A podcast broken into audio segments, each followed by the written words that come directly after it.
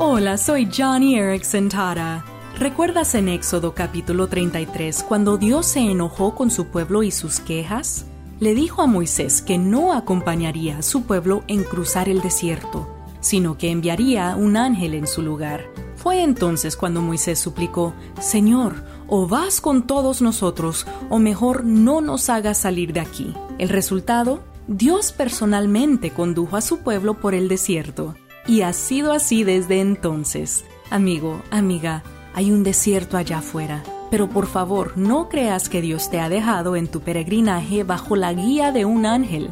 No, tu viaje terrenal es demasiado importante para dejarlo en manos de ángeles. Isaías capítulo 58 asegura que el Señor te guiará siempre. Dios no solo te guiará a veces, sino todo el tiempo. Confía en Jesús, que Él te guiará y acompañará.